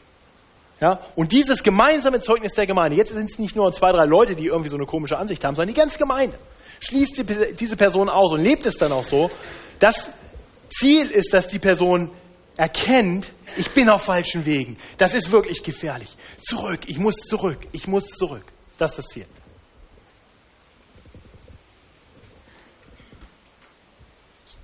So, dann bin ich bei meinem allerletzten Punkt. Keine Gemeindezucht aus niederen Motiven. Und das ist schwierig. Ich glaube, ich kann das sagen, für uns als Älteste ist das eine enorme Herausforderung, wenn man lange mit jemandem ringt über ein Thema. Lange ringt, weil man versucht, diese Person zurückzugewinnen. Und im Prinzip Niederlage um Niederlage erleiden muss dann sein Herz zu schützen, sagen, ich werde jetzt nicht zornig und jetzt zeige ich es ihr, und sagen, ich will die Person zurück lieben. Ich will sie zurück lieben in die Gemeinde und, und deswegen agiere ich jetzt nicht zornig und aus Hass und blindwütig, sondern ich agiere liebevoll und ich versuche selbst noch in einem Gemeindeausschlussbrief um die Person zu ringen. Das ist schwer. Und ähm, das ist etwas, wo, wo ihr für uns beten könnt, dass Gott uns immer wieder auch wirklich diese Liebe für die Herde ins Herz gibt, die Liebe auch für die Einzelnen ins Herz gibt, dass wir immer so agieren. Und wir als Gemeinde sollten immer so, immer so leben. Ja? Wenn ich zu jemandem gehe und jemanden auf eine Sünde hinweise, dann gehe ich nicht hin und sage, Christian, hast du Samuel schon wieder ins Ohr geflüstert? Du Penner, lass das sein. Ja? Ich gehe hin, Christian, ich habe so den Eindruck, du flüsterst dem Samuel die ganze Zeit Dinge ins Ohr. Was ist so wichtig? Das tut er gar nicht. Ja? Nochmal, ja? ihr wisst, Christian muss heute einfach leiden. Ähm, auch hier will ich erstmal mein Herz prüfen. Wenn ich auf jemanden zugehe, wenn ich jemanden anspreche, tue ich das, weil ich das Gute der Person will. Habe ich im Blick, dass Christian vielleicht auf Abwägen ist und er mein Bruder ist, den der Herr Jesus so sehr geliebt hat, dass er sich für ihn dahingegeben hat und den ich deshalb auch liebe und auch, auch will, dass er diesen Weg, den er so gut begangen hat, bisher weitergeht, dann, dann gehe ich hin und spreche aus Liebe zu ihm. Und da, da sollten wir immer wieder drum ringen. Das heißt, ich zumindest habe es mir zur Aufgabe gemacht, wenn ich mit Menschen rede über Dinge, wo ich den Eindruck habe, hier muss ich was ansprechen, wirklich vorher zu beten und Gott zu bitten, mir Liebe zu geben für die Person, mir zu helfen, die Wahrheit in Liebe zu sagen. Und das sollte immer unsere Motivation sein, Genau. Also das könnte ein guter Grund sein, vielleicht auch einmal nicht Gemeindezucht zu üben, wenn mein Herz selber nicht, und damit meine ich wiederum, auf der niedrigsten Basis, persönlich ansprechen. Wenn mein Herz einfach nicht da ist, wenn ich nicht in der Lage bin, die Person liebevoll anzusprechen, dann vielleicht einfach auch mal zu schweigen. Ich hatte gerade heute Nachmittag interessanterweise mit jemandem, der nicht hier ist, heute aber ein Gespräch, wo wir genau über so einen Fall gesprochen haben. Ja? Wo ich gesagt habe, ja, vielleicht ist es dann gut, dass du einfach gar nichts sagst. Und der hat auch gesagt, ja, hast recht, mache ich auch nicht. Fand ich super, fand ich ganz klasse, wie er reagiert hat. Hat sich da, in gewisser Weise habe ich ihn korrigiert über eine Sache, wo er korrigiert hat oder korrigieren wollte und er hat gemerkt, er ist, er ist nicht da, er, er kann es im Moment nicht und er will jetzt erstmal drüber beten und sehen, dass er es dann entsprechend tun kann. Ja. Genau. Und dann immer, wenn wir korrigieren, wie gesagt, wir wollen erst anfangen, sicherstellen, vielleicht haben wir was falsch verstanden, vielleicht haben wir was falsch interpretiert. Vielleicht muss die Person erst noch vom Wort Gottes her belehrt werden. Vielleicht hat sie selber noch gar nicht erkannt, dass da wirklich ein Problem ist. Wir wollen nicht unterstellen, dass die Person bewusst in Sünde lebt oder in Sünde handelt. Wir wollen auch klar kommunizieren, auch als Gemeinde wollen wir einander klar kommunizieren, was erwarten wir eigentlich voneinander, wie wollen wir miteinander leben. Deswegen haben wir eine Satzung, in der wir bestimmte Sachen reingeschrieben haben, wie wir gemeinsam leben wollen, was unsere Erwartung an jedes Mitglied ist. Wir sind auch am Überlegen, ob wir das vielleicht noch ein bisschen ausführlicher in anderer Form definieren sollten. Ja, also das sind alles Dinge, die wir tun wollen. So viel Gemeindezucht. Ein heißes Eisen. Ich hoffe, trotzdem hilfreich, darüber nachzudenken und ich hoffe, dass es uns nicht weggehen lässt, so mit einer Faust in der Tasche, sondern mit einem Herzensanliegen, einander zu helfen auf dem Weg der Heiligung. Es gibt eine letzte Gelegenheit, noch Fragen zu stellen, falls es noch Fragen gibt. Doris, du hast noch eine Frage. Ja. Die ja manchmal die gleichen Ursachen haben. Ja. Äh, inwieweit da die Gemeinde äh, auch informiert wird, wie bei den Gemeindeausschlüssen. Denn ich denke, mhm. das wäre schon auch wichtig, dass man dann nicht einfach beim Austritt hört man oft gar nichts. Ja. Und oft sind da die gleichen Ursachen, nur dass der, der Austritt halt agiert und nicht die Gemeinde. Genau.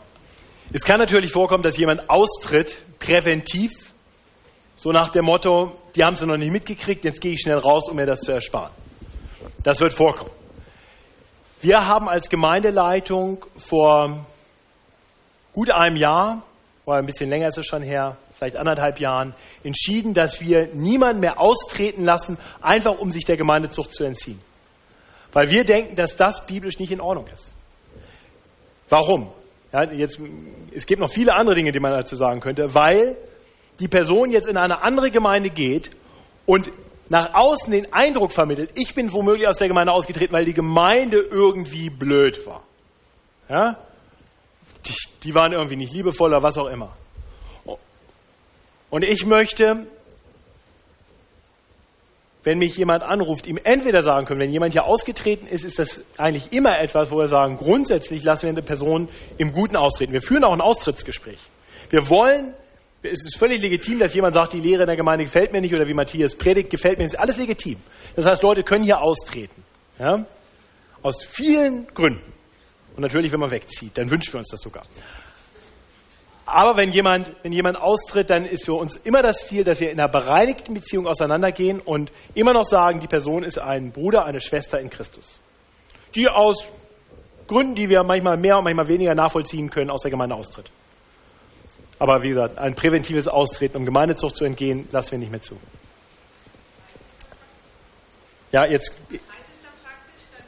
Das, genau, wir, wir sagen, wir würden sagen, wir haben den Fall noch nicht gehabt. Also in den beiden Fällen, wo wir Gemeindezucht geübt haben, hatten wir nicht die Situation. Das heißt, es ist jetzt nicht so, dass wir anhand einer konkreten Situation eine Entscheidung getroffen haben. Wir haben es einfach am grünen Tisch mal drüber gesprochen, weil es das in der Vergangenheit immer mal wieder gegeben hat. Und die Gemeinde wirklich im Unklaren war, teilweise auch über die Sünde und auch über Betroffene, die da noch mit dranhingen, wo wir gesagt haben, das ist, denke ich, für die Klar oder denken wir für die Klarheit in der Gemeinde auch wichtig. Das heißt, ja, das würde wohl konkret so aussehen, dass wir der Person dann sagen würden, äh, nein, Du bist nicht in einer Situation, wo du noch austreten kannst, ja, weil, weil das, ist, das ist nicht mehr deine Aufgabe. Ja. Brian Porter. Ähm, also der erste Grund, äh, wieso Gemeindezucht gut ist, ist zum äh, Wohl der Betroffenen. Und wenn diese Person äh, ihre Sünde äh, erkennt und Buße tut und umkehrt, wie ist der Weg zurück in die Gemeinde praktisch gesehen? Ja. Wir hatten so eine Situation vor gar nicht so langer Zeit, also in meiner Zeit hier in der Gemeinde schon. Das war jemand, der noch, sagen wir, nach, nach altem Verfahren rechtzeitig ausgetreten war, um Gemeindezucht zu entgehen. Und ich, hab, ich weiß ehrlich gesagt nicht, ob die Gemeindeleitung damals gesagt hat, äh, dass es quasi ein Gemeindezuchtfall war. Aber die Person hat hier in der Gemeinde gestanden und hat öffentlich ein, ein Sündenbekenntnis abgelegt. Und dieser Person wurde, wurde öffentlich Vergebung zugesprochen und die Person haben wir danach in die Gemeinde wieder aufgenommen. Und jubilierend. Das war, also für mich war das wirklich in den viereinhalb Jahren hier einer der bewegendsten Momente, als die Person, die, glaube ich, auf deinem Platz damals saß, aufgestanden ist und das gesagt hat. Hier nach vorne gekommen ist und das gesagt hat. Hat mich sehr berührt, weil ich ähm, vorher intensive Gespräche auch mit dieser Person geführt hatte und wusste, er hatte wirklich Dinge eingesehen. Ja, ist immer noch kein Heiliger, das sind wir alle nicht, aber hat wirklich erkannt, er war auf Abwägen und hat sich öffentlich auch zu seiner Schuld bekannt. Preist den Herrn dafür. Und eins möchte ich auch noch sagen. Man könnte den Eindruck haben, wir haben jetzt hier so lauter negative Fälle. Wir haben dieses Jahr, wir nennen keine Namen und keine konkreten Fälle, wir haben dieses Jahr zwei Personen gehabt, die wirklich auf einem ganz kritischen Weg waren, wo wir in beiden Fällen nah dran waren. Zu sagen, wir haben keine andere Wahl mehr. In einem Fall habe ich einen Brief geschrieben, der so intensiv war, also Lars hat drüber gelesen, wir haben das schon gemacht, es war nicht nur Matthias, der mal so in seinem, wir haben gemeinsam das, aber das scharf formuliert, sehr scharf formuliert und die Person ist umgekehrt. Das erleben wir immer wieder und wir preisen Gott dafür. Das werdet ihr nie erfahren, all die jubilierenden Beispiele, sei denn die Person selber stellt sich dann irgendwann mal hin und erzählt das, aber das erleben wir. Ja, und dafür sind wir Gott so dankbar, weil wir sehen, dass Gott dieses Prozedere gebraucht zum Wohle von Menschen und zu seiner Ehre und zum Guten der Gemeinde. Ihr kriegt immer nur die schlechten Fälle mit. Ihr Lieben, danke, dass ihr so geduldig wart an diesem warmen Frühlingstag ist es ja noch. Wir stehen auf und singen ein letztes Lied und das ist, denke ich, ein gutes Gebet zu singen. Herr, das Licht deiner Liebe leuchte auf. Und die dritte Strophe, da singen wir davon, wie wir uns wünschen, dass Gott uns immer mehr verwandelt im Schauen auf ihn, dass wir ihm ähnlicher werden. Lasst uns das gemeinsam singend beten.